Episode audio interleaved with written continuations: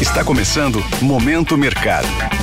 Seu podcast diário sobre investimentos e o mundo financeiro.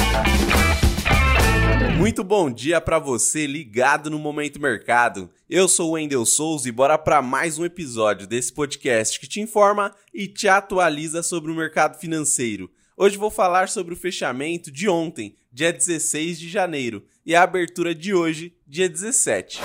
Cenário internacional. No exterior, as bolsas americanas encerraram em baixa após um diretor do Fed sinalizar menos cortes nos juros dos Estados Unidos comparado ao que o mercado espera para o acumulado de 2024. Além disso, a temporada de balanços corporativos ficou no radar dos investidores. Com isso, as posições que apostam nos ganhos das bolsas foram prejudicadas. Já as taxas dos títulos públicos norte-americanos fecharam em alta após as declarações mais duras do dirigente do Banco Central norte-americano sobre os próximos passos de política monetária na busca de conter a inflação. No câmbio, o índice DXY, que mede a variação do dólar frente a uma cesta de moedas fortes, avançou em meio à desvalorização do euro e da libra. Por fim, o petróleo fechou em queda diante das tensões no Mar Vermelho e receios sobre uma possível demanda fraca. Cenário nacional. Por aqui, o dólar subiu 1,22% aos R$ 4,93 em meio ao movimento de valorização global da moeda americana, que foi motivado pela percepção de que os juros dos Estados Unidos podem cair mais lentamente.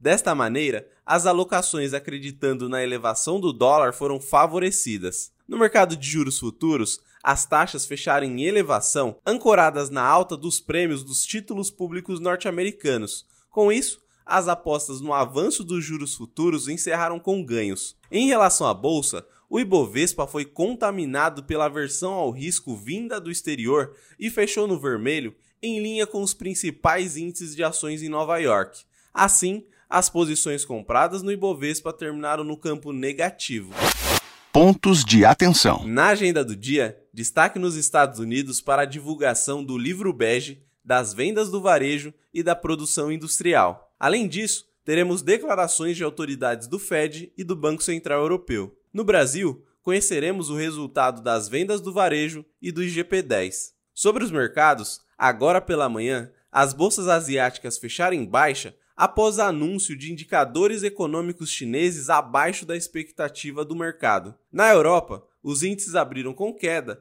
em meio a menores expectativas de cortes de juros na zona do euro e no Reino Unido. Por fim, nos Estados Unidos, os futuros de Nova York também estão caindo, com os investidores em modo de espera por dados econômicos. Desta forma, termina o momento mercado de hoje. Agradeço a sua audiência, um excelente dia e bons negócios. Valeu! Esse foi o Momento Mercado com o Bradesco. Sua fonte diária de novidades sobre cenário e investimentos.